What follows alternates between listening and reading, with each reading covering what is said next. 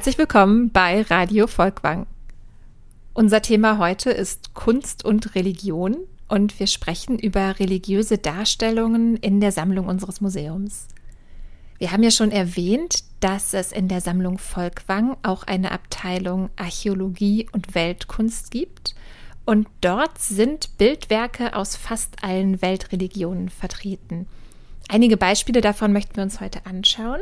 Und wir möchten auch darüber sprechen, wie religiöse Motive in der Moderne adaptiert worden sind von Künstlerinnen und Künstlern. Die älteren Werke, über die wir sprechen möchten, stammen also aus religiösen Kontexten, hatten selbst religiöse Funktionen inne und die neueren Darstellungen greifen solche religiöse Bildsprache auf, um über aktuelle Themen zu reflektieren. Im Studio sind heute wieder Annika Schank, Peter Darners und wir haben heute noch jemand Neuen dabei. Und zwar ist es unsere Volontärin Medina Salam. Hallo. Und Medina, du beginnst heute auch gleich mit dem ersten Kunstwerk, das wir Ihnen vorstellen möchten. Genau, also ich biete erstmal einen kleinen Einblick in die islamische Kunst. Allgemein gesagt, die islamische Kunst umfasst über religiöse Motive hinaus all das Schaffenswerk, welches seit dem 7. Jahrhundert im damaligen islamischen Weltreich, also von Spanien bis China, Indonesien entstanden ist also aus religiösem und kulturellem Einfluss des Islams heraus hervorgegangene oder aber auch äh, nur im geografisch-islamischen Raum verortete Kunst. Ihren Ursprung findet die islamische Kunst hinsichtlich Technik und Handwerk eigentlich in der Begegnung mit der spätantiken byzantischen Kunst. Kannst du vielleicht sagen, welcher Art diese Bildwerke sind? Also was für Techniken, was für Materialien kommen da zum Einsatz? Das klingt ja nach einem riesigen Gebiet und auch nach einem sehr großen Zeitraum, den du gerade benannt hast. Ja. Ich kann mir vorstellen, dass es da sehr viel Unterschiedliches zu sehen gibt. Also die islamische Kunst äußert sich äh, hauptsächlich in Architektur, Kalligraphie, Malerei, Teppichhandwerk, Textil, Keramik, Metall- und Glasobjekten. Also da sind verschiedene Techniken und Handwerkskunst verortet. Da kann man auf jeden Fall von Gravuren sprechen, von Schreibkunst, von verschiedenen Architekturstilen, die typisch für die islamische Kunst sind, aber nicht nur einen religiösen Kontext haben. Mhm. Und was davon haben wir jetzt hier in unserer Sammlung? Karl Ernst Osshaus hat zu seinen Lebzeiten einige Kunstwerke aus verschiedenen islamischen Gebieten erworben. Eines dieser Werke aus unserer Sammlung ist das syrische Fliesenfeld aus dem 17. Jahrhundert. Es ist ein islamisches, osmanisches Kunstwerk aus gebranntem, glasiertem Ton. Es ist rechteckig äh, und besteht aus acht einzelnen Fliesen in türkis-blautönen ähm, mit weißen arabischen Schriftzeichen, die von floraler Ornamentik unterlegt sind. Geschrieben steht auf Arabisch La ilaha illallah, Muhammadur Rasulullah. Und übersetzt auf Deutsch heißt das, äh, es gibt keinen Gott außer Allah und Mohammed ist sein Gesandter. Das ist äh, die leicht verkürzte Form des islamischen Glaubensbekenntnisses. Und dieses Glaubensbekenntnis stellt die erste der fünf Säulen des Islams dar und ist grundlegend für Muslime. Also der Glaube ist die erste Bedingung, um ein Muslim zu werden und hierfür auch der Ausspruch dieses Glaubensbekenntnisses, also auch als Bedingung gedacht. Kannst du sagen, in welchen Kontexten man solche Schriftzüge gefunden hat? Also so ein Glaubensbekenntnis, wo war das angebracht? Also hauptsächlich ist das natürlich im religiösen Kontext in Moscheen verortet, in die Fliesenarbeiten eingearbeitet, als Kanzlei- und Monumentalinschrift verwendet worden, aber auch ähm, bei Muslimen ganz einfach zu Hause als Dekor, Wanddekor, angebracht im eigenen Eigenheim. Kann man sich denn vorstellen, dass es noch weitere solcher Schriftfelder gibt und was würde auf den anderen Schriftfeldern stehen? Man kann sich vorstellen, dass es weitere solcher Schriftfelder gibt, aber einen genauen Plan oder genaue Vorschriften, was zu stehen hat, gibt es nicht. Oft sind es einfach nur Koraninhalte, Koranverse oder manchmal auch einfach ähm, die Namen Gottes, die da zu lesen sind. Äh, die Namen Gottes, genannt Esma ul Husna, Das ist die arabische Bezeichnung für die 99 im Koran vorkommenden Namen Gottes. Der hundertste Name ist nach islamischer Auffassung den Menschen unbekannt. Alle bekannten Namen bezeichnen Attribute Gottes, wie zum Beispiel Al-Adl, der Gerechte, oder Ar-Rahman, der Erbarmer. Die islamische Kunst besitzt allgemein einen sehr individuellen Stil und fokussiert sich stark auf Ornamentik wie Arabeske, geometrische Muster, wobei Symmetrien und Spiegelsymmetrien da auch flächendeckend und einzelteilig eine wichtige Rolle spielen. Verbreitet sind abstrahierte und stilisierte Motive und das hat einfach nur den Zweck eines Harmoniebestrebens. Also eine ausgewogene, geordnete Komposition gilt äh, als künstlerisch ästhetisch. Diese komponierte Gestaltung und Geometrie soll auch das Gedenken an Gott bezwecken, nämlich an die Perfektion Gottes. Es gibt darüber hinaus auch noch ein Bilderverbot im Islam, das muss man dazu erwähnen. Ein Bilderverbot gibt es auch im Juden- und Christentum, aber im Islam wird es strenger praktiziert und befolgt. Es ist vielseitig interpretierbar und wird auch von Muslimen unterschiedlich behandelt. Es gibt auch gespaltete muslimische Gruppierungen, die da sehr unterschiedlich äh, rangehen. Der Großteil verweigert aber vorrangig das Abbilden von Gott, den Propheten und Engeln. Andere, strengere Glaubensgruppierungen gehen noch weiter und lehnen Darstellungen von Lebewesen gänzlich ab. Also das mehrheitliche Vermeiden bildlicher Darstellungen führt in der islamischen Kunst zu einer überragenden Rolle von Schrift, Kalligraphie und Ornament. Dabei wird die Schrift häufig selbst zum Schmuck oder Ornamente werden von Schrift ausgefüllt. Die Kalligraphie ist eine Schönschreibkunst, die im Islam im Rahmen der Abschrift von, Koraninhalten als ein sakraler Vorgang eingestuft wird, also ein sehr hohes Ansehen genießt. Es gibt äh, außerdem verschiedene Kalligraphie-Stilrichtungen, wobei die zwei gängigsten die eckige Kufi und die kursive äh, Nashi-Schrift sind. Bei dem eben erwähnten syrischen Fliesenfeld äh, handelt es sich um die Tolut-Schrift. Das ist eine Kanzlei- und Monumentalschrift, die besonders im Osmanischen Reich populär war. Die Tolut-Schrift zeichnet sich durch stark gebogene Buchstaben, Oberlängen und schwungvollen Endungen aus. Außerdem kann man noch zur Kalligraphie, zur Schreibkunst sagen, dass diese Kunstform des Schreibens dazu dient, die persönliche Beziehung zu Gott zu vertiefen. Die Schöpfung, beziehungsweise in der Schöpfung und im Koran, ist eine Fülle an göttlichen Zeichen vorzufinden, die der Gläubige inhaltlich und sprachlich für schön empfindet und diese Schönheit soll auch optisch äußerlich zur Geltung kommen, daher versucht man durch die Schönschrift der Schönheit des Inhalts gerecht zu werden. Die Kalligraphie ist sozusagen die ästhetische Seite der islamischen Religion. Karl Ernst Osthaus, der Gründer der Sammlung Volkwang, hat solche islamischen Kalligraphien und Keramiken nicht so sehr aus religiösem Interesse gesammelt, sondern aus einem ästhetischen Interesse. Er war eben beeindruckt von der Ornamentik, von der Harmonie der Gestaltung und er wollte ein beispielhaftes Formenrepertoire anlegen mit seiner Sammlung, das auch europäischen Künstlern und Kunsthandwerkern als Vorbild für ihre eigenen Gestaltungen dienen sollte.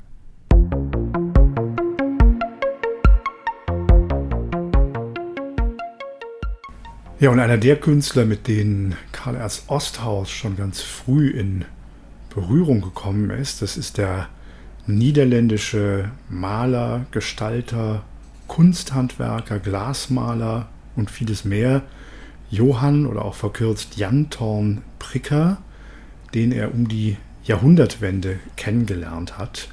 Und von Johann Thorn Pricker haben wir ein sehr beeindruckendes Werk in der Sammlung, was auch religiösen Inhalts ist. Es ist ein großer Karton, müsste man sagen, möglicherweise die Vorlage für ein anderes monumentales Werk und es ist ein ganz altes biblisches Thema schon aus der Genesis, nämlich Kain und Abel. Die ganz alte Geschichte wird also hier von Thorn Pricker im Jahre 1908 wieder aufgenommen. Beeindruckend ist das Werk tatsächlich allein schon in seinen Dimensionen. Kannst du mal sagen, wie groß es ist, Peter? Auf jeden Fall ist es so, wenn man Kain und Abel da gegenübersteht, dann sind die Figuren überlebensgroß und man begegnet wirklich dieser Wucht dieser beiden. Ja, das ist schon kein Tafelgemälde mehr, sondern eine wirklich wandfüllende Arbeit, die ungefähr 220 Zentimeter auf 290 Zentimeter groß ist. Also da steht man wirklich nicht vor einem Staffeleibild, sondern vor einer Wanddekoration. Und das war auch etwas, was Tom Pricker Zeit seines Lebens interessiert hat. Er war auch politisch und sozial sehr engagiert und hat sein frühes Kunsthandwerk noch in den Niederlanden, in Den Haag, auch aus dem Impetus heraus geschaffen, dass Kunst etwas für alle sein soll, nicht nur für die Reichen oder für die Kunstkenner und hat sich deswegen sehr früh der angewandten Kunst zugewandt und auch versucht, in seinen Gemälden und Wandarbeiten ein möglichst breites Publikum zu erreichen. Peter, du hast gerade gesagt, wir sehen hier eine Szene aus der hebräischen Bibel, aus der Genesis. Und vielleicht hören wir uns mal kurz die Textstelle an, um die es hier geht. Das erste Buch Mose, Genesis, Kapitel 4. Und Adam erkannte seine Frau Eva und sie ward schwanger und gebar den Kain und sprach, ich habe einen Mann gewonnen mit Hilfe des Herrn. Danach gebar sie Abel, seinen Bruder. Und Abel wurde ein Schäfer, Kain aber wurde ein Ackermann. Es begab sich aber nach etlicher Zeit, dass Kain dem Herrn Opfer brachte von den Früchten des Feldes. Und auch Abel brachte von den Erstlingen seiner Herde und von ihrem Fett. Und der Herr sah gnädig an Abel und sein Opfer, aber Kain und sein Opfer sah er nicht gnädig an. Da ergrimmte Kain sehr und senkte finster seinen Blick. Da sprach der Herr zu Kain, Warum ergrimmst du? Und warum senkst du deinen Blick? Ist's nicht also, wenn du fromm bist, so kannst du frei den Blick erheben. Bist du aber nicht fromm, so lauert die Sünde vor der Tür und nach dir hat sie Verlangen. Du aber herrsche über sie. Da sprach Kain zu seinem Bruder Abel, Lass uns aufs Feld gehen. Und es begab sich, als sie auf dem Felde waren, erhob sich Kain wider seinen Bruder Abel und schlug ihn tot. Da sprach der Herr zu Kain, Wo ist dein Bruder Abel? Er sprach, Ich weiß nicht. Soll ich meines Bruders Hüter sein? Er aber sprach, Was hast du getan? Die Stimme des Blutes deines Bruders schreit zu mir von der Erde. Und nun? Verflucht seist du auf der Erde, die ihr Maul hat aufgetan und deines Bruders Blut von deinen Händen empfangen. Wenn du den Acker bebauen willst, soll er dir hinfort seinen Ertrag nicht geben. Unstet und flüchtig sollst du sein auf Erden. Kain aber sprach zu dem Herrn, Meine Strafe ist zu schwer, als dass ich sie tragen könnte. Siehe, Du treibst mich heute vom Acker, und ich muss mich vor deinem Angesicht verbergen und muss unstet und flüchtig sein auf Erden. So wird's mir gehen, dass mich totschlägt, wer mich findet. Aber der Herr sprach zu ihm, Nein, sondern wer kein Tod schlägt, das soll siebenfältig gerecht werden.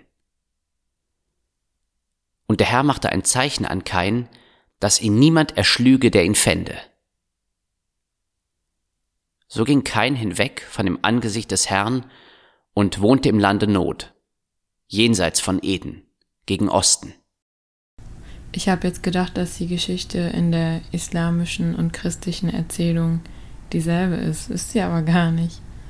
Also nach islamischer Ansicht ist das so.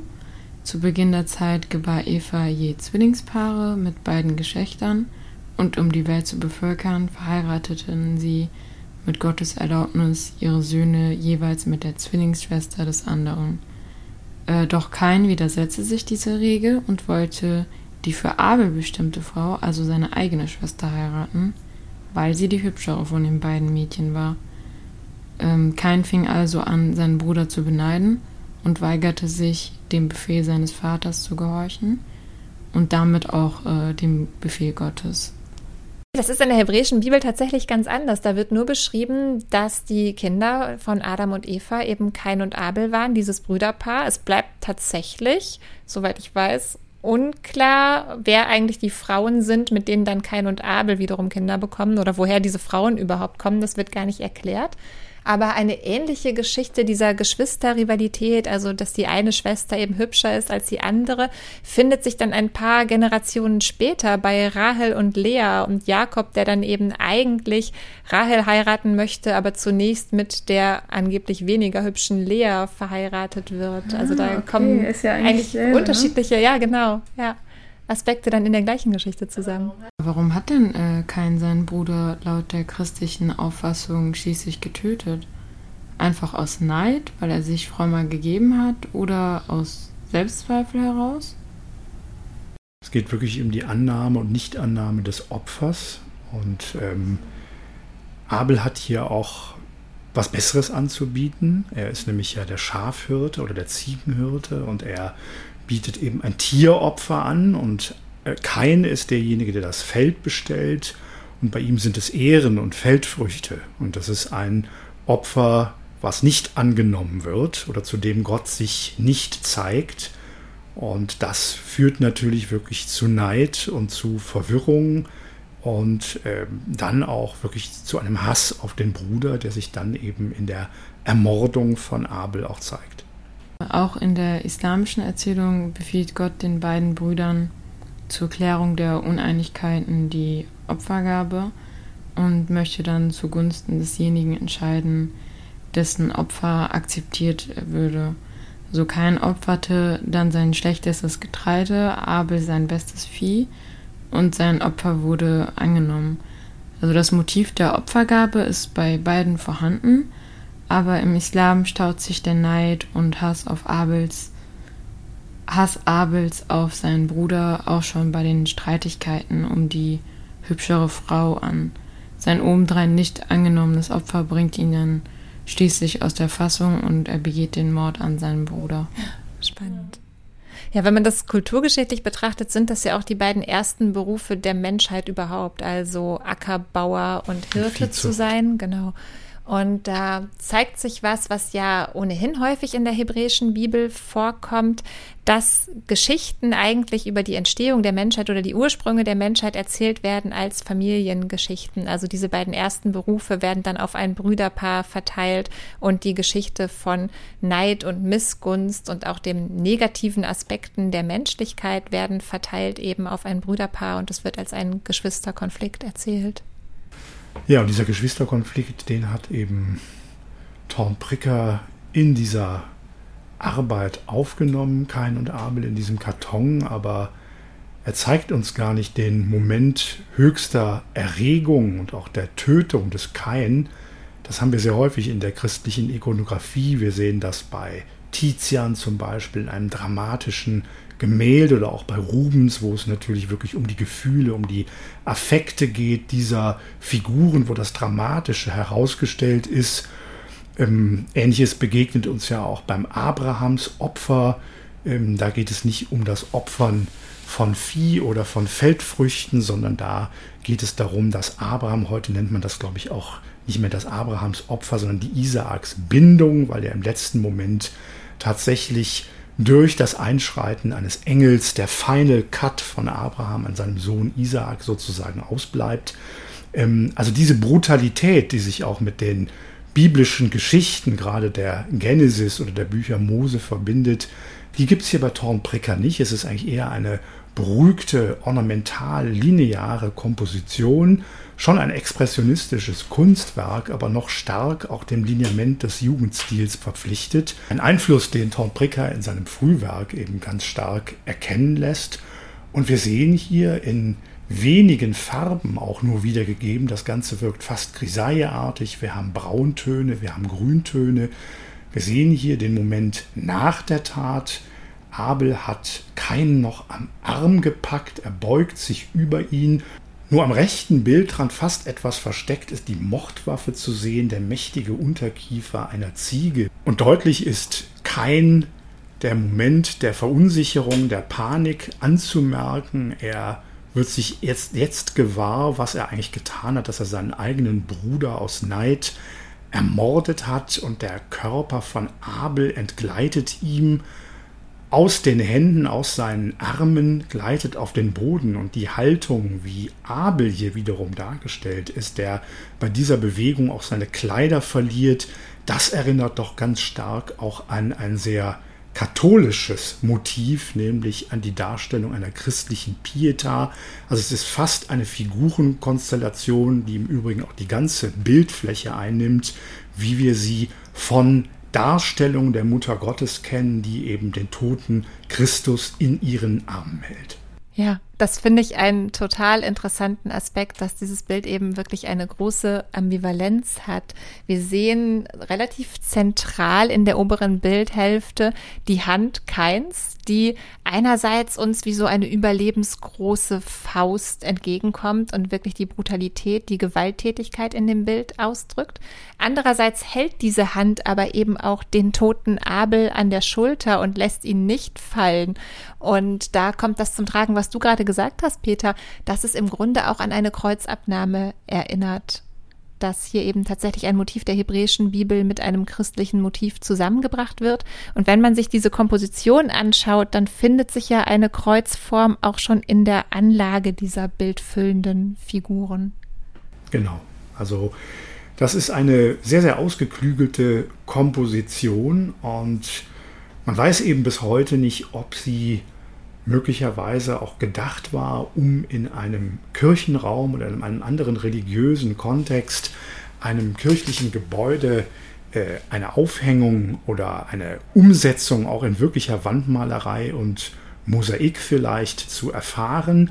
1908, wie gesagt, geschaffen war dieses Bild 1909 bereits in Düsseldorf zu sehen. Thorn-Pricker war in dieser Zeit in Deutschland und als Mitglied des Deutschen Werkbundes auch an dieser sogenannten Ausstellung für christliche Kunst beteiligt. Und das war fast so etwas wie eine Leistungsschau christlicher Kunst vom Mittelalter bis hin zur Moderne. Man wollte aufzeigen, dass auch die Moderne im Rheinland vor allen Dingen etwas mitzuteilen hat in dieser Richtung, dass sie sich im Sinne religiöser oder auch christlicher Kunst zu engagieren weiß und dass diese Elemente natürlich eben auch zu einer Reform der Ausstattung des Kirchengebäudes dienen sollten. Und das wollte man zeigen, dass diese Künstler dem Ideal auch des Werkbundes verpflichtet in der Lage sind, auch tief empfundene, religiöse, gehaltvolle Darstellungen zu schaffen. Und Tom Pricker ist auf dieser Ausstellung in einem fast kapellenähnlichen Raum zu sehen. Also dieses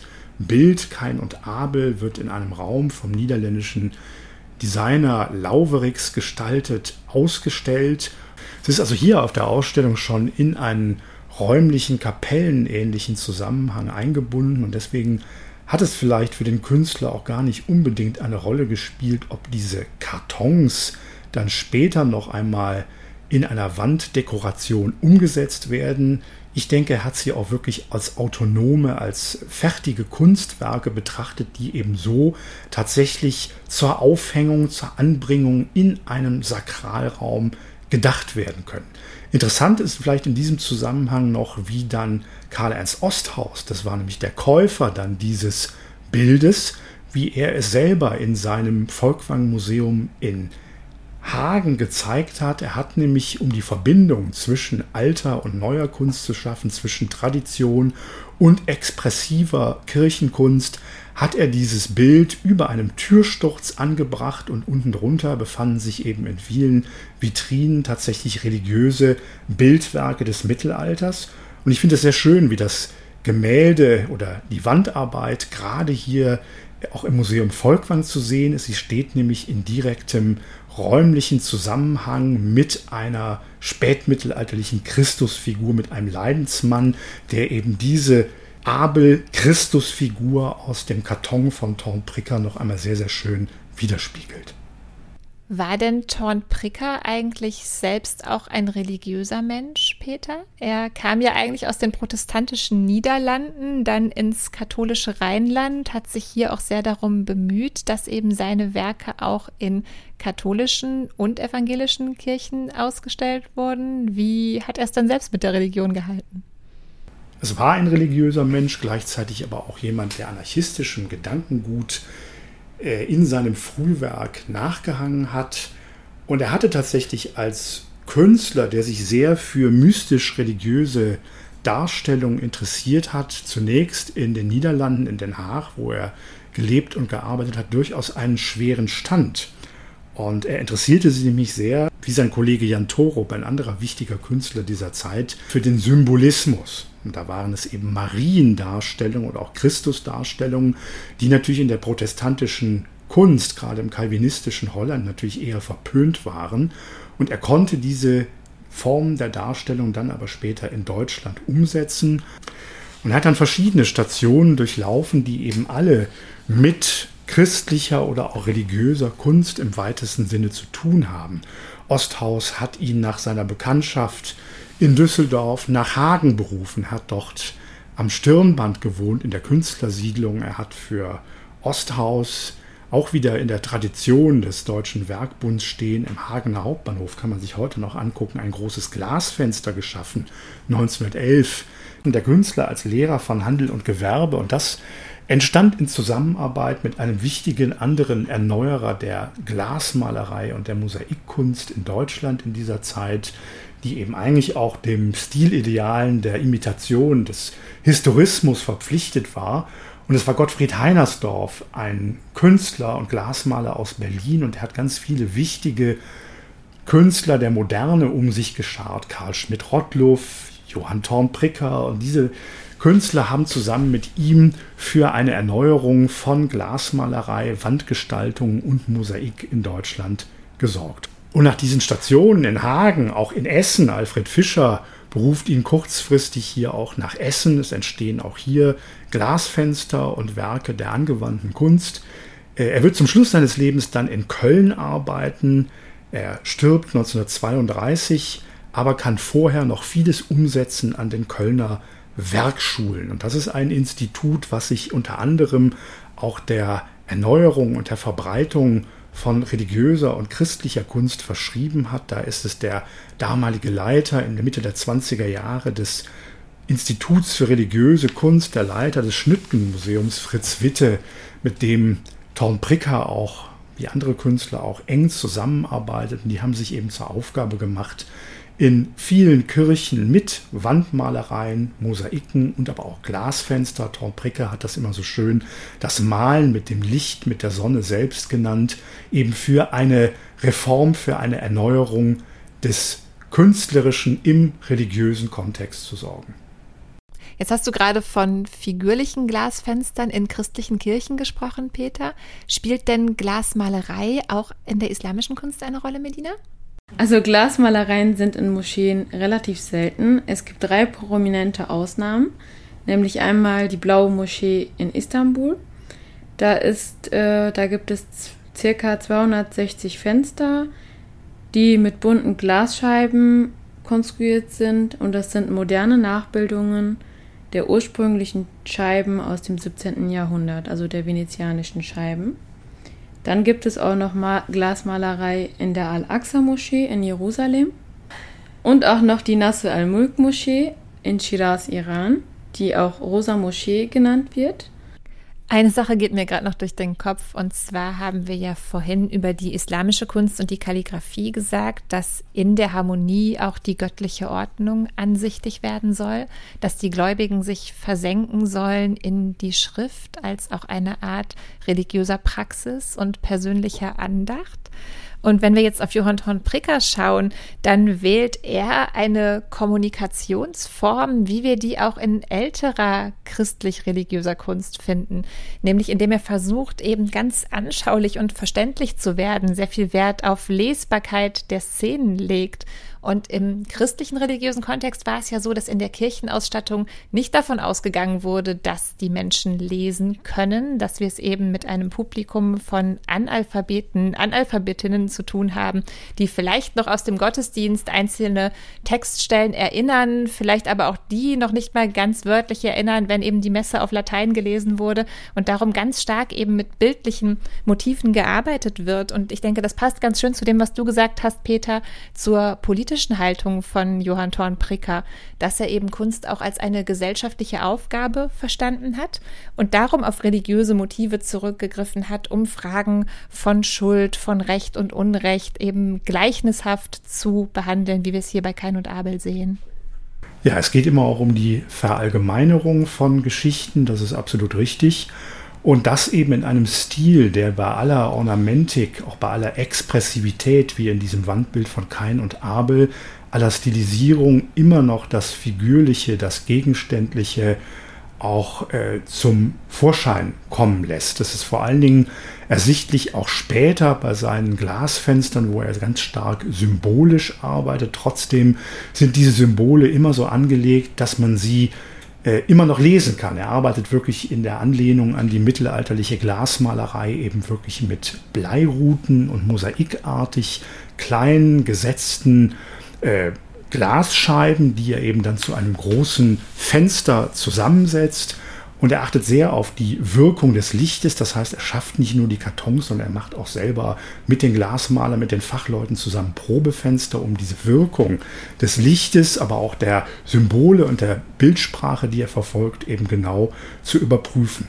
Das kommt, das sei hier noch erwähnt, in der Frühzeit nicht immer ganz so gut an, was eben von Verständlichkeit gesprochen und auch vielleicht von den Kirchenfenstern gesprochen, die auch so etwas wie eine Erläuterung der biblischen Geschichten bilden sollen. Es gibt auch von Thorn Pricker so eine Biblia Pauperum, eine Armenbibel, wenn man so will, in den Glasfenstern der 1911 äh, gebauten Dreikönigenkirche in Neuss. Und da gibt es einen riesigen Konflikt mit der katholischen institutionellen Kirche, und äh, es dauert wirklich dann bis zum Jahre 1919, bis diese sehr modernen Fenster überhaupt eingesetzt wurden. Es ist also acht Jahre, nachdem man die Entwürfe gemacht hat, da werden die Bilder im Kirchenraum in Neuss erst eingesetzt.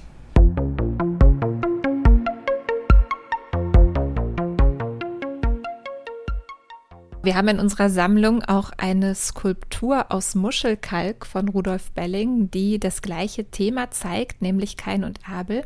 Ganz interessant daran ist aber schon, dass Kain und Abel nur der Untertitel dieses Werkes ist. Der eigentliche Titel lautet nämlich einfach nur Mensch. Und da kommt ein wesentlicher Aspekt zum Tragen, den wir gerade auch schon kurz angesprochen haben, dass nämlich diese verfeindeten Brüder Kain und Abel im Grunde zwei Aspekte des Menschlichen darstellen. Also zwei Extreme, zu denen der Mensch fähig ist, kann man sagen, nämlich das Töten und das Getötet werden. Und Rudolf Belling als Bildhauer geht dieses Thema jetzt auf eine sehr eindrückliche Art und Weise an. Zunächst mal kann man sagen, dass ihn in der Darstellung dieses Menschenpaares bildhauerische Fragen interessiert haben.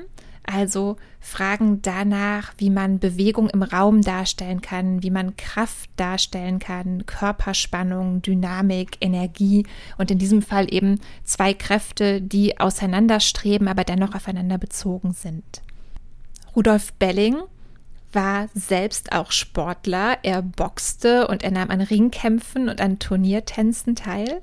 Er sah sich auch selbst Boxkämpfe an, zum Beispiel in der Weimarer Republik Kämpfe von Max Schmeling und hat aus dieser Auseinandersetzung mit dem Sport und mit der Körpersprache, den Bewegungen im Sport vieles abgeleitet für seine bildhauerische Arbeit. Diese Skulptur von Kain und Abel, die wir in der Sammlung haben, hat eine sehr archaische Ausstrahlung. Also sie wirkt sehr wuchtig und zugleich sehr expressiv. Und so richtig versteht man sie erst, wenn man wirklich um sie herumgeht. Also Rudolf Belling greift hier im Grunde eine beinahe barocke Bildsprache auf, in dem eben diese Figur erst in der Allansichtigkeit ihren Sinn entfaltet. Und zwar ist es so, dass man beim Drumrumgehen sieht, dass das eigentlich zwei Menschen in einem sind, die er hier darstellt. Also Kain und Abel haben zwar zwei Oberkörper, sie kämpfen mit vier Fäusten, aber die beiden teilen sich zusammen nur zwei Beine. Das heißt, am Unterkörper ist es also nur ein einziger Mensch, der sich am Oberkörper erst in zwei Hälften spaltet. Wie sieht es denn im Ring aus? Ist der Kampf schon entschieden? Bei Tom Pricker ist es ja klar, aber wie sieht es denn bei Belling aus?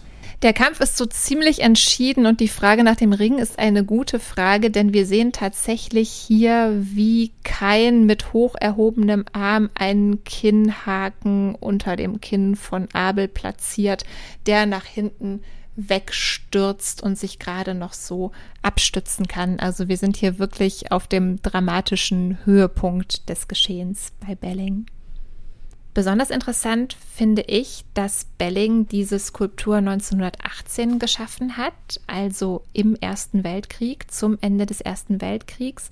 Und diese Tatsache, dass wir hier eigentlich einen Menschen sehen, der sich entzweit und sich geradezu selbstmörderisch gegen sich selbst richtet, wird da natürlich nochmal besonders relevant.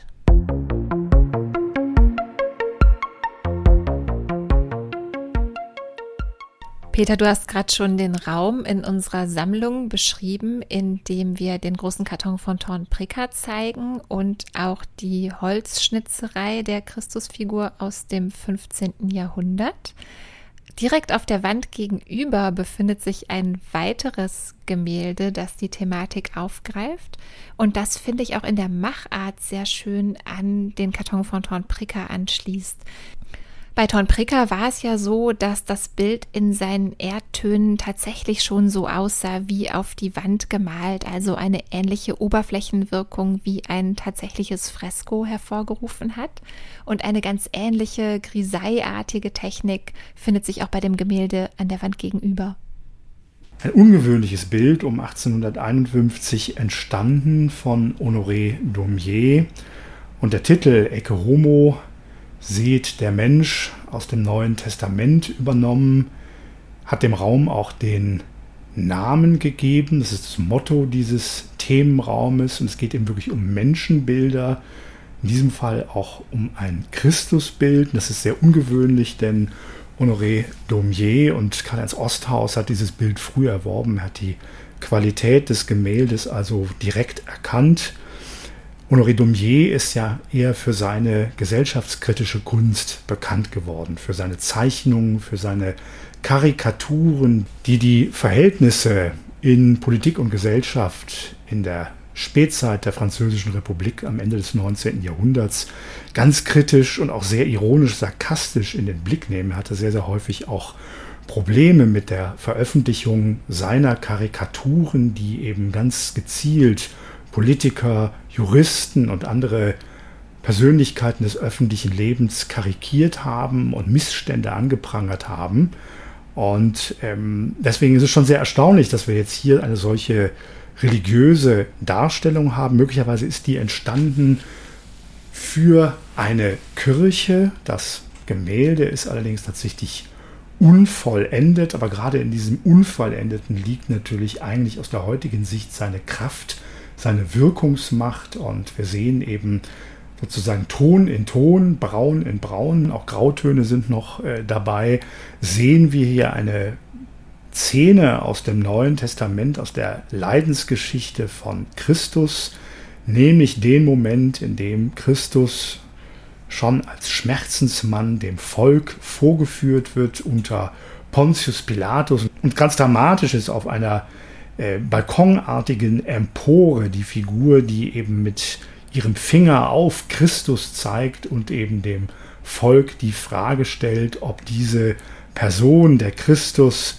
eben gekreuzigt werden soll. Wie die meisten wissen, wie das ausgeht, aufgepeitscht durch diese demagogische Figur wird Christus eben sozusagen zum Tode verurteilt, zum Tod durch das Kreuz auf Golgatha. Im Vordergrund sehen wir eine anonyme Masse von Figuren, die fast so ein bisschen im Halbdunkel verschwindet, also eine Masse, die sich leicht verführen, leicht lenken lässt. Die einzige individuelle Figur ist ein Vater, der sich ein wenig aus dem Bild herausgewendet hat in Richtung des Betrachters, der einen nackten Jungen auf seinem Arm trägt. Das ist eigentlich die einzige individuelle Figur außer dem Christus im Hintergrund des Bildes. Und der ist eigentlich auch nur als Silhouette erkennbar, als ein, äh, eine Figur, eine ausgemergelte Figur mit langem Bart und was man eben sehen kann, was ihn eben auch als biblische Figur dann auszeichnet, das ist die Dornenkrone, also das Zeichen seines Leidens. Mit dieser Episode in diesem Bild beginnt eben der Leidensweg von Christus, der eben dann auf Golgatha endet. Also äh, eine biblische Szene, die aber aus meiner Sicht eigentlich viel allgemeiner zu deuten ist, die eben den Christus vor allen Dingen als Leidenden, als Menschen auch herausstellt und eben auch dadurch nochmal Bezug nimmt auf die gesellschaftlichen Missverhältnisse in dieser Zeit in Frankreich. Also auch hier ähnlich wie bei Tom Pricker eigentlich eine Verallgemeinerung einer biblischen Episode, die eben auf die gesellschaftlichen Verwerfungen in Frankreich in dieser Zeit hinweisen soll. Ja, und Jesus ist hier, wie gesagt, nicht die göttliche Figur, der Gottessohn, sondern es ist wirklich ein sehr, sehr irdischer Typ, den Lumier uns hier vorfügt, ein leidender Christus mit der Dornenkrone, ein Mensch, also das Menschliche seines, seiner Doppelnatur wird hier tatsächlich betont. Medina, wie sieht es denn im Islam aus? Spielt da Christus auch eine Rolle?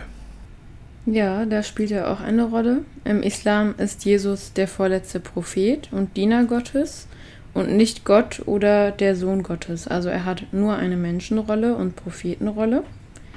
Ähm, seine Mutter Maria empfängt ihn auf wundersame Weise jungfräulich und ohne einen biologischen Vater.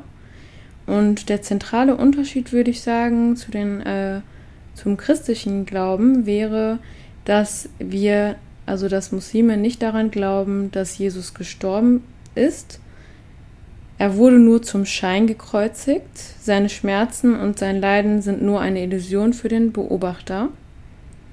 Nicht Jesus, sondern eine ihm optisch ähnliche Person ist gekreuzigt worden. Denn äh, während nach alt- und neutestamentlicher Aussage das Leiden und Sterben Jesu am Kreuz notwendig waren, um Erlösung von der Erbsünde zu erwirken, lehnt der Islam die Kreuzigung Jesu, aber auch die Erbsünde ab. Also es gibt keine Erbsünde wie in den christlichen Überlieferungen. Die Nachkommen Adams werden auch nicht für die Sünden ihrer Vorväter bestraft werden. Es war ein Fehler und eine Sünde, die Adam und Eva gleichermaßen begangen haben, und Gott hat beiden auch schon im Koran verziehen. Der Islam weist die Vorstellung einer Erbsünde zurück, denn jeder Mensch wird sündenfrei geboren. Und du hast gerade gesagt, er gilt als der vorletzte Prophet. Liegt es daran, dass der letzte Prophet dann Mohammed ist und ihn sozusagen übertrifft? Genau, übertrifft jetzt nicht. Äh, er vollendet als letzter und auch in seiner Rolle wichtigster Prophet die Botschaft und den Glauben.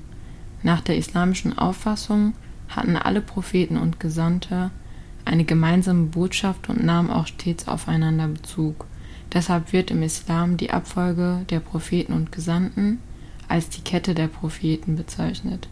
Sie predigten alle die gleichen Grundüberzeugungen und Gebote, die im Grunde auch zu denen der anderen monotheistischen Religionen Parallelen aufweisen. Die drei monotheistischen Religionen Judentum, Christentum und Islam besitzen auch weitestgehend dieselben Wurzeln und größtenteils auch dieselben Vorväter und Propheten.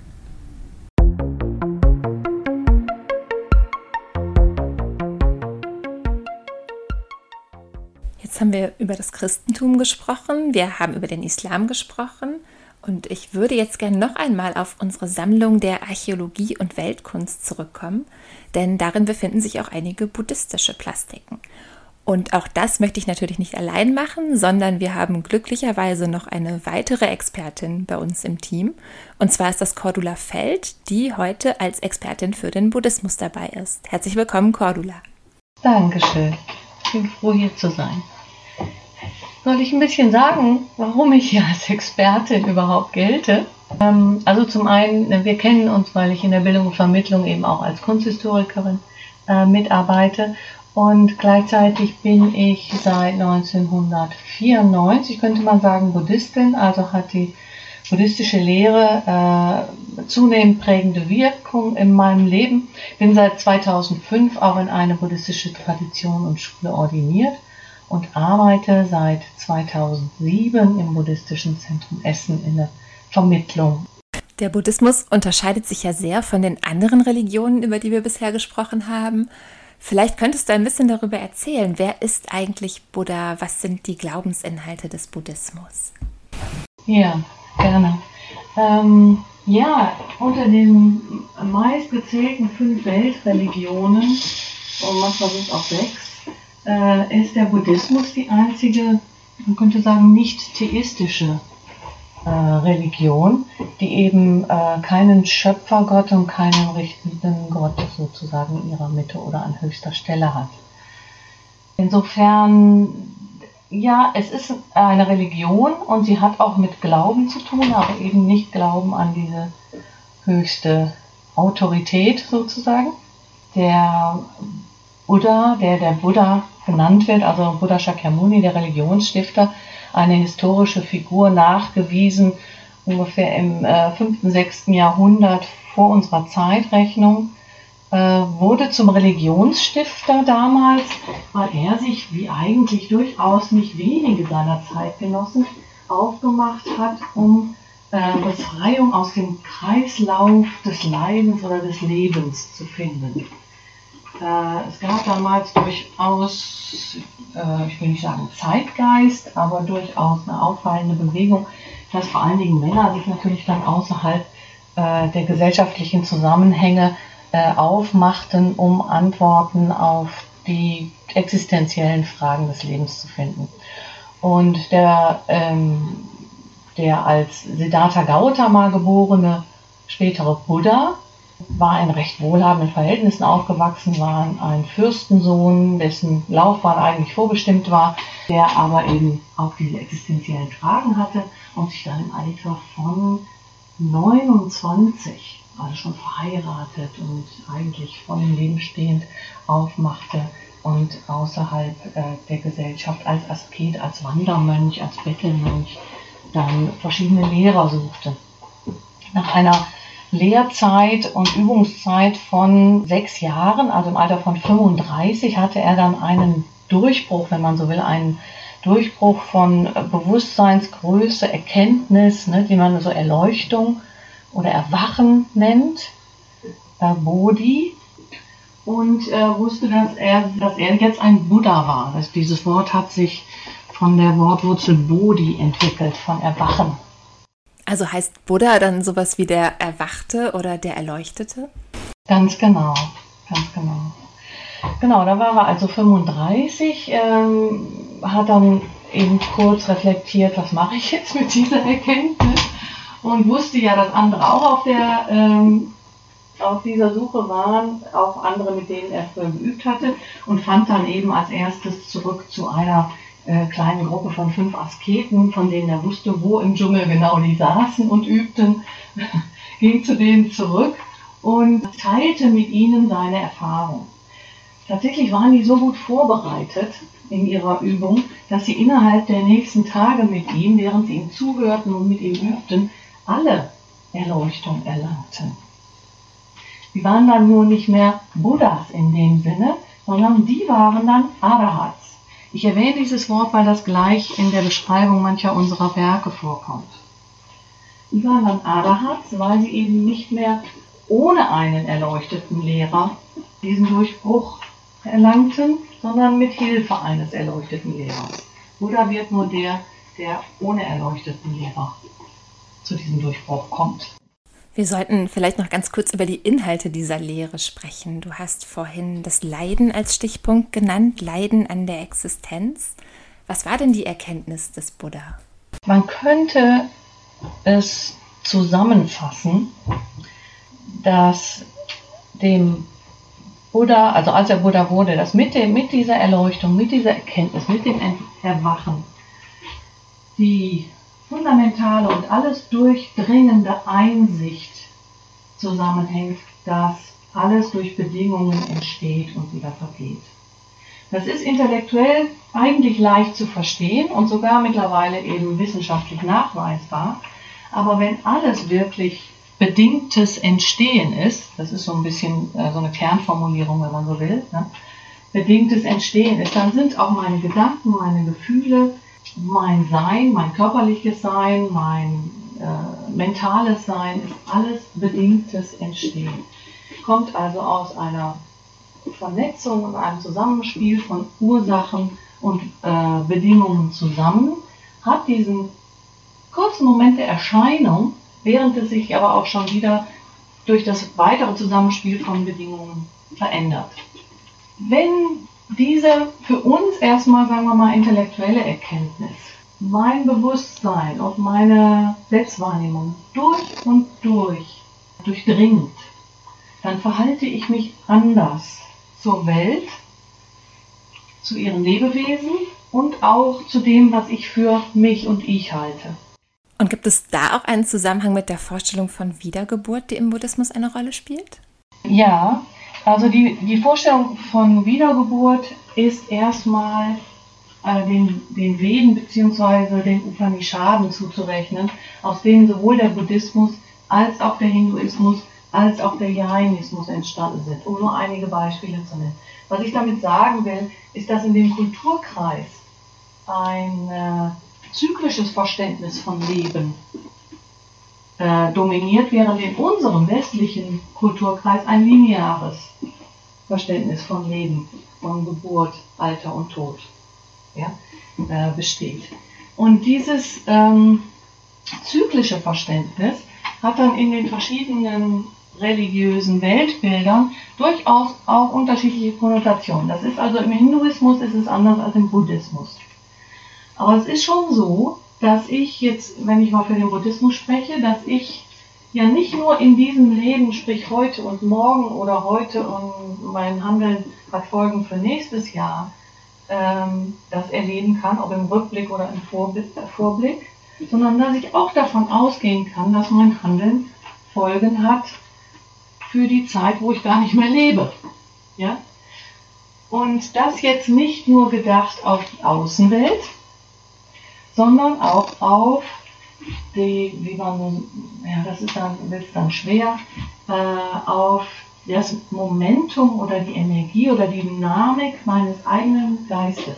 Ja, man kann das also psychologisch kann man das durchaus auch nachvollziehen, womit ich mich am meisten beschäftige, das prägt mein Gehirn, das prägt meinen Geist, ja, das prägt meine Gefühlswelt und so weiter und so fort. Und damit antworte ich ja wieder auf die nächste, auf den nächsten Impuls, der mir gegeben wird. Und kommt daher die Praxis der Meditation, dass es eine Art Einwirkung auf den eigenen Geist sein soll? Ganz klar, ganz, ganz, ganz sicher. Es ist erstmal, also in den Grundlagen ist es erstmal eine Klärung. Eine Klärung im Sinne von ähm, Situationen herstellen, in denen ich mein, äh, meine geistige Dynamik, meine Gefühlswelt, äh, meine geistigen Gewohnheiten erstmal in, in Ruhe sozusagen kennenlernen und beobachten und feststellen kann. Ja? Indem ich dann auch nicht nur äußerlich für Ruhe sorge, sondern sich dann eben langsam auch innerlich Ruhe einkehrt durch verschiedenste Übungen. Das passiert nicht einfach so. Ne? Da gibt es schon äh, methodische Herangehensweisen bis hin zu Meditationform, Meditationsformen, die also über die geistige Sammlung und Klärung hinausgehen, zu einer positiven emotionalen Gestimmtheit. Und dann auch noch darüber hinaus, dass ich tatsächlich erkennen kann, diese Bedingtheit im Außen wie im Innen. Und das stellt natürlich durch und durch mein Selbstbild und meine, mein Selbsterleben in Frage.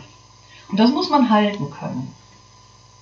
Ja, wenn man das erlebt, muss man das halten können. Das heißt, es gibt dafür lange vorbereitende Jahre der Übung von Sammlung und positiver Emotion. Ja, da haben wir doch schon eine ganze Menge über die Grundlagen des Buddhismus gehört. Vielleicht schauen wir uns mal die Plastiken an, die sich in unserer Sammlung befinden.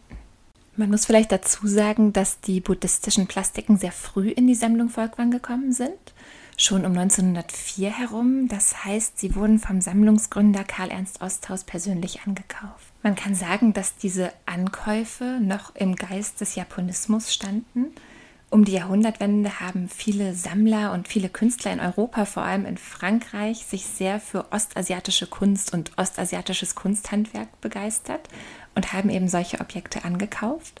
Und man muss ebenfalls dazu sagen, dass durch die Kolonialisierung auch solche Objekte auf den europäischen Markt gelangt sind, die eigentlich gar nicht für den Handel bestimmt waren, die auch überhaupt nicht als dekoratives Kunsthandwerk produziert worden waren, sondern ursprünglich religiöse Funktionen inne hatten. Und um solche Objekte handelt es sich auch bei den figürlichen buddhistischen Plastiken, die wir in der Sammlung haben. Und äh, sie stammen äh, zum größten Teil aus Thailand, was auch eine bestimmte Formensprache ist sicherlich. Ne? Wir haben auch äh, einen Mönch aus Japan, was wiederum auffällig ist, wenn man die mal nebeneinander sehen kann, äh, sieht man, dass da durchaus unterschiedliche, nicht Ikonografien, aber einfach Formenausprägungen sind. Ich würde gerne mit dem, äh, mit dem einen, der in Meditation sitzt, anfangen. Also erstmal, woran erkennen wir überhaupt, dass das ein Mönch ist und kein Buddha? Es ist hier äh, richtigerweise als meditierender Mönch auch beschrieben, als Arat, ja, in Klammern, also als einer, der durch die Lehre des Buddha Erleuchtung erlangt hat. Und ich erkenne daran, ich erkenne, dass es kein Buddha ist, daran unter anderem, dass er eine äh, normalmenschliche Kopf, mehr oder weniger normalmenschliche Kopfform hat. Die Buddha-Figuren in der Sammlung äh, haben eine erhöhte Schädelkalotte. Das ist äh, eine Formsprache dadurch, dass sich Bewusstsein, gleichgesetzt mit Gehirn sozusagen, äh, den Raum gesprengt hat. Also das ist eine bildliche Darstellung der Erkenntnis sozusagen. Ganz genau. genau. Diese Ushnisha genannte äh, erhöhte Schädelkalotte äh, zusammen mit anderen äh, Merkmalen, mit äh, insgesamt 32, aber die sind nicht an jeder Figur vorhanden, sind Zeichen für ein erleuchtetes Wesen. Und dazu gehört auch, entschuldige, jetzt gucke ich doch nochmal zu der Buddha-Figur, die wir auch aus Thailand haben, äh, dazu gehören auch diese verlängerten Ohrläppchen. Das fällt ja immer auf, dass sie so lange Ohrläppchen haben. Ich hatte vorhin erzählt, dass der Buddha als Siddhartha Gautama geboren in einem durchaus wohlhabenden Fürstenhaus groß geworden ist und dass es damals zu, diesem, zu dem Lebensgefühl der Reichen auch schon gehörte, sich zu schmücken und eben auch äh, viel Juwelen zu tragen. Und auch die Männer trugen Ohrschmuck, der natürlich sehr, sehr schwer war. Ja, und der tatsächlich die Ohrläppchen gelähmt hat, ja, äh, wenn man das lange genug trug. Und dieser äh, Siddhartha Gautama hat dann eben, als er sein Elternhaus verließ mit 29, diesen Schmuck und alles abgelegt. Und das ist somit ein, ein Zeichen dafür, dass eben alle, all dieser weltliche Reichtum auch abgelegt wurde. Aber die langen Ohrläppchen blieben, sozusagen. Also die hat dieser, dieser sitzende Mönch ja auch. Das fällt wiederum auf. Das heißt, das zeichnet ihn jetzt in dieser Formsprache als Erleuchteten aus. Dann trägt er dieselbe Robe wie viele Buddha-Figuren. Ne? Das ist äh, die einfache sogenannte Robe, die die damals trugen. Die haben sich meistens irgendwo ein Stück Stoff haben gefunden und dann in, äh, in Schlammfarbe gefärbt und sich umgehängt. Das wurde natürlich dann in den ikonografischen Darstellungen immer edler. Das ist was aber gar nicht äh, zu dem Lebensstil der eigentlichen Arahants oder frühen äh, Buddhisten gehört. Dann sitzt er in Meditation und hat die linke Hand tatsächlich im Schoß liegen. Das ist die Geste der Meditation. Und die rechte Hand sieht man abgeknickt quasi über das Knie liegend zum Boden, ja, bis die Fingerspitzen den Boden berühren. Das ist eine ganz klassische Geste. Diese Gesten werden Mudras genannt. Mudra ist ein Wort für Siegel, ist also eine Versiegelung, wenn man so will, einer Geisteshaltung. Und der Buddha, also diese Figur, die die Erde berührt, weist zurück auf den Erleuchtungsmoment, als dieser junge Siddhartha Gautama im Dschungel saß, kurz vor dem Erleuchtung, Erleuchtungsdurchbruch, tatsächlich die Erde berührte als Zeugin, so wird die Legende erzählt. Aber es ist die Geste der Unerschütterlichkeit. Ich sitze hier und ich sitze hier richtig. Also ein geerdet sein. Ein geerdet sein, ganz genau, so kann man es übersetzen. Ja. Und er sitzt hier im Schneidersitz, die Beine übereinander geschlagen, barfuß. Genau, stilisierter Lotussitz, wenn man so will. Ne? Äh, wird es ja genannt. Das ist eben auch eine Sitzform, die durchaus üblich ist oder üblich war, sagen wir mal, im alten Asien. Man muss nicht so sitzen, wenn man meditiert. Ne? Aber äh, es ist eine stabile Sitzhaltung.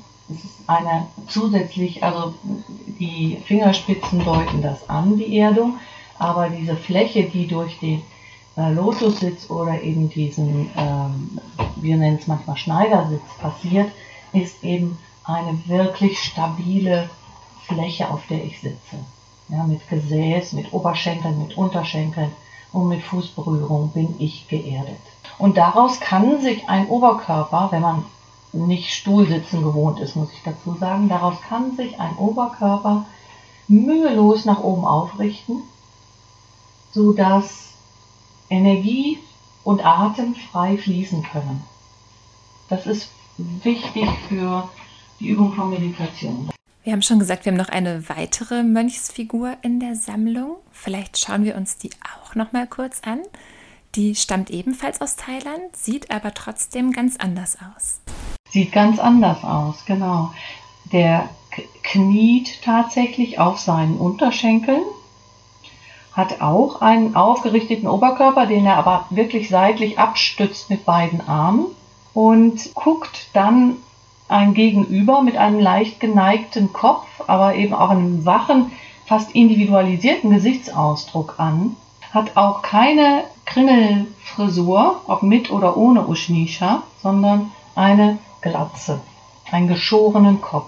Und so könnte man sich eher wirklich die frühen und nahen Schüler des Buddha Shakyamuni vorstellen. Also das könnte einer derer sein, die dann mit ihm in die Geschichte eingegangen sind, sei es Shariputra oder Maukayana oder eben eine, einer von den wirklich fünf oder sechs ganz nahen Schülern, die ihre eigenen, die nach ihrer Erleuchtung auch ihre eigenen Stärken dann in der Gemeinschaft eingebracht haben. Stärken der Kommunikation vielleicht, der Debatte, ja, also durchaus eine Haltung hier des Zugewandtseins und in Kommunikation sein mit jemandem. Ja, der sieht ganz konzentriert aus. Der Oberkörper ist so ein bisschen nach vorne gebeugt. Also da wird das Zuhören wirklich als aktive Tätigkeit gezeigt. Und der sieht auch, finde ich, viel mehr nach Mensch aus als der andere, der eher stilisiert ist und ne, eher nicht individualisiert ist. Der sieht, äh, also dieser Kniende sieht viel mehr nach Mensch aus und auch nach der menschlichen Anstrengung, die tatsächlich in so einem Weg auch steckt.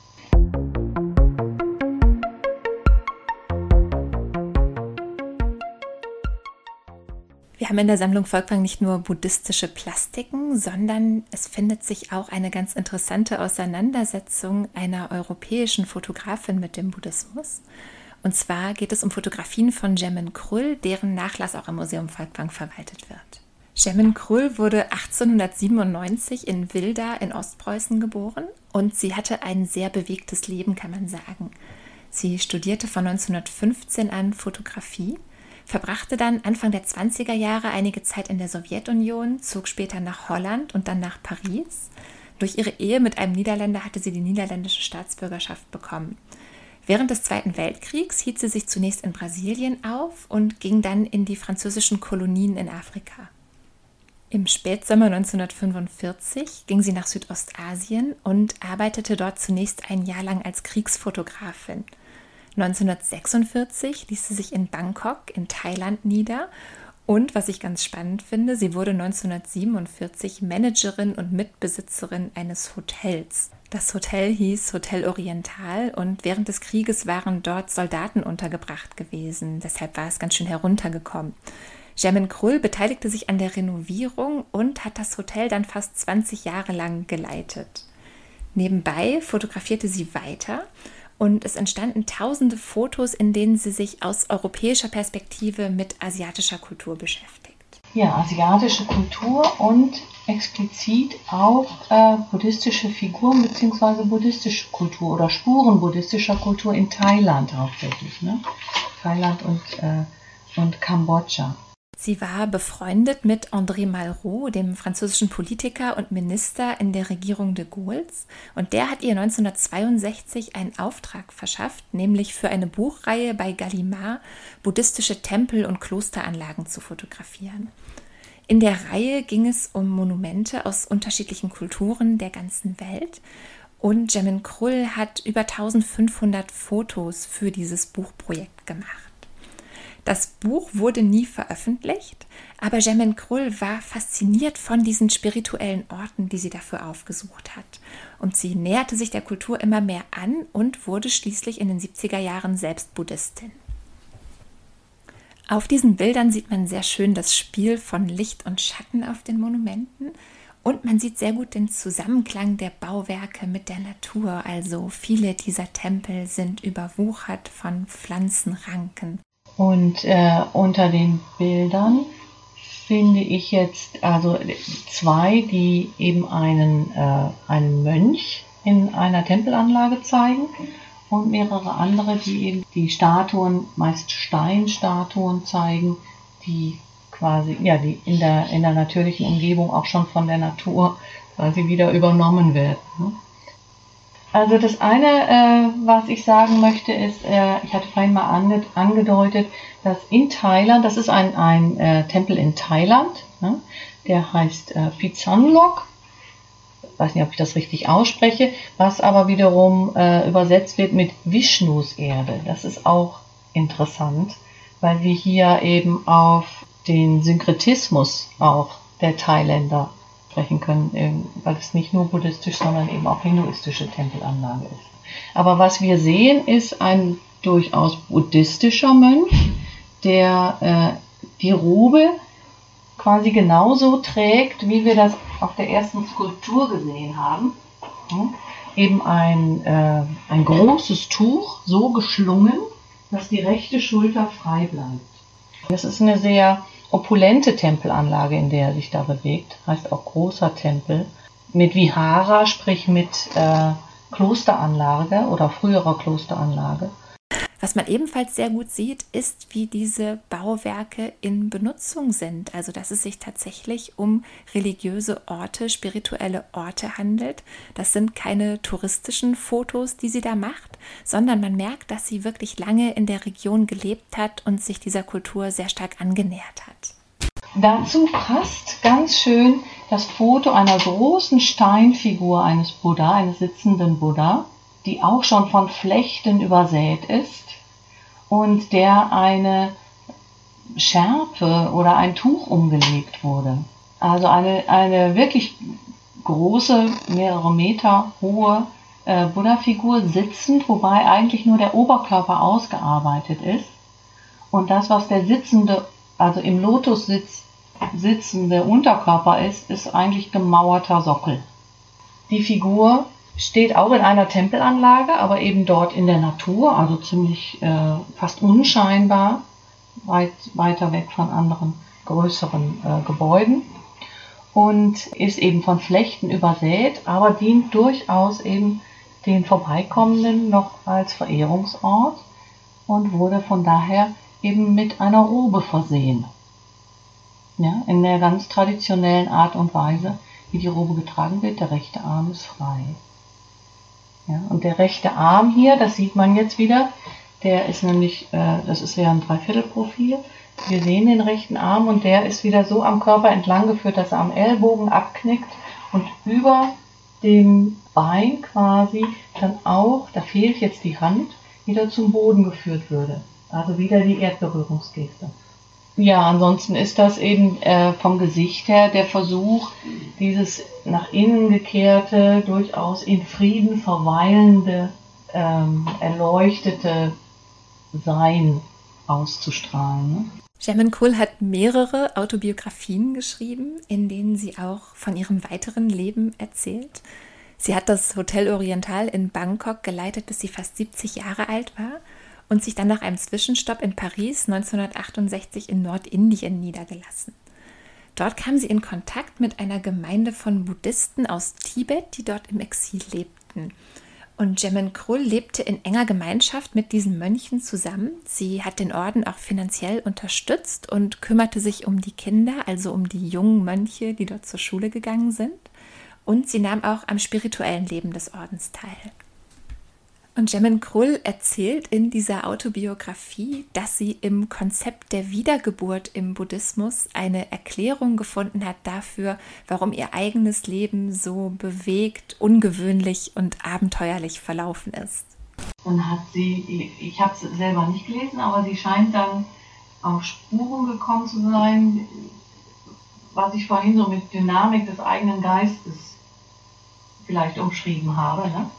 Also wie, wie bestimmte äh, Prozesse vielleicht in Gang gekommen sind, die sich jetzt in diesem Leben so ausspielen, wie sie es erlebt. Ne? Ja, ist eine schwierige Vorstellung mit der Wiedergeburt. Man meint dann irgendwie, ähm, ach, dann war das vorher eine Jermaine Kroll in einem anderen Leben oder so.